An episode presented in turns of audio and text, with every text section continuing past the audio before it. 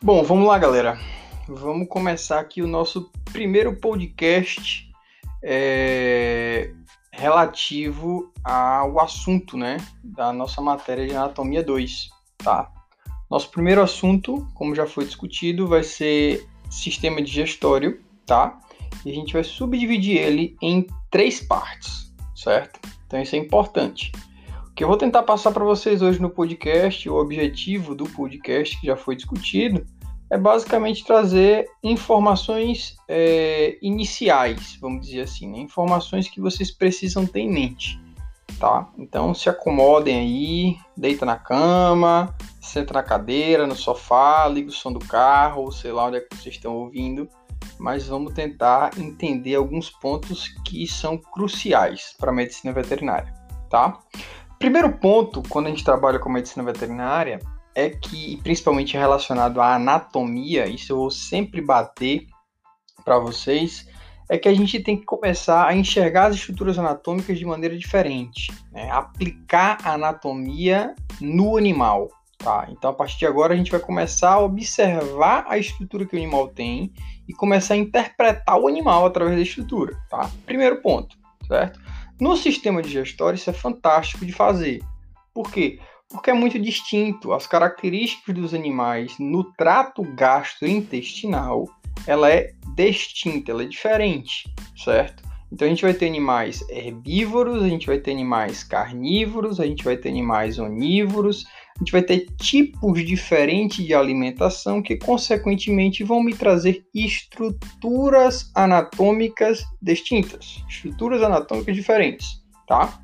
Primeiro ponto que a gente vai trabalhar, e primeiro ponto que é importante a gente entender quando a gente trabalha com anatomia veterinária, é que a gente tem grupos de animais diferentes. A gente não tem um ser só.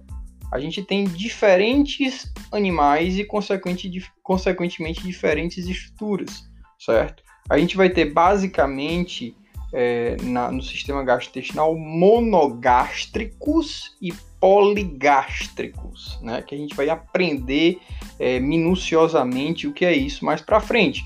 Mas só de antemão para vocês se familiarizarem, o monogástrico, entre aspas, é como se ele tivesse um único estômago, tá? E o poligástrico, entre aspas, tá? É como se ele tivesse mais de um estômago, que a gente vai ver mais para frente que não é mais de um estômago, né? A gente tem pré estômagos, câmaras anteriores aí, que consequentemente vão fazer determinada função em um determinado grupo de animal, certo? Então, nessa primeira aula que a gente vai ver é, na segunda-feira, o que vai acontecer é o seguinte: a gente vai trabalhar basicamente com a parte inicial do sistema gastrointestinal. Então, onde é que começa o sistema gastrointestinal? Na boca do animal. Então, a gente vai trabalhar com boca até esôfago. É o que a gente vai ver de estrutura anatômica, tá? Ah, professor, mas é muito pouco. Não, se vocês pararem para observar, a gente vai ter diversas estruturas nesse curto espaço aí que são essenciais para o entendimento fisiológico, para o entendimento clínico, para o entendimento cirúrgico e, é óbvio, para o entendimento anatômico do indivíduo, certo? Então, de início, a gente vai começar a observar que os animais eles têm hábitos alimentares diferentes. Uns comem carne, outros comem vegetais, outros comem os dois. E daí a gente vai ter estruturas específicas para cada tipo de alimento, tá? A gente vai observar que a gente tem animais que têm dentes mais pontudos, animais que têm dentes mais retos, animais que utilizam a língua para prender o alimento, animais que utilizam os lábios para prender o alimento, animais que utilizam os dentes para prender o alimento. Então a gente tem características comportamentais, certo? Que muitas vezes tem uma correlação direta com a estrutura anatômica, tá? Então, a estrutura anatômica já começa a te explicar um pouco do comportamento que esse grupo de animal tem. Isso é importante a gente perceber. Segundo ponto que é importante a gente perceber, que a gente vai ver depois no próximo assunto, ele vai ser logo depois do sistema gastrointestinal, sistema respiratório, é que a gente vai ter uma região no sistema gastrointestinal que é uma região que ela vai ter um, um, vamos dizer assim, um contato direto com o sistema respiratório, tá? Então, o sistema gastrointestinal, o sistema respiratório em um determinado local, que a gente vai conhecer em aula, eles têm uma interligação, tá? Eles vão ter um contato direto. certo? Então isso aí já é importante. Próximo ponto que é importante é a chegada ao esôfago, né? Que é nada mais, nada menos do que um tubo, entre aspas, tá? De transporte do alimento, seja ele líquido, seja ele sólido, certo? Para as próximas estruturas anatômicas que nós vamos ver nas próximas aulas, tá? Então, de antemão, o que eu quero que vocês entendam é sistema gastrointestinal. Ele vai ser basicamente constituído de um tubo que inicia na boca do animal e termina no ânus do animal, certo?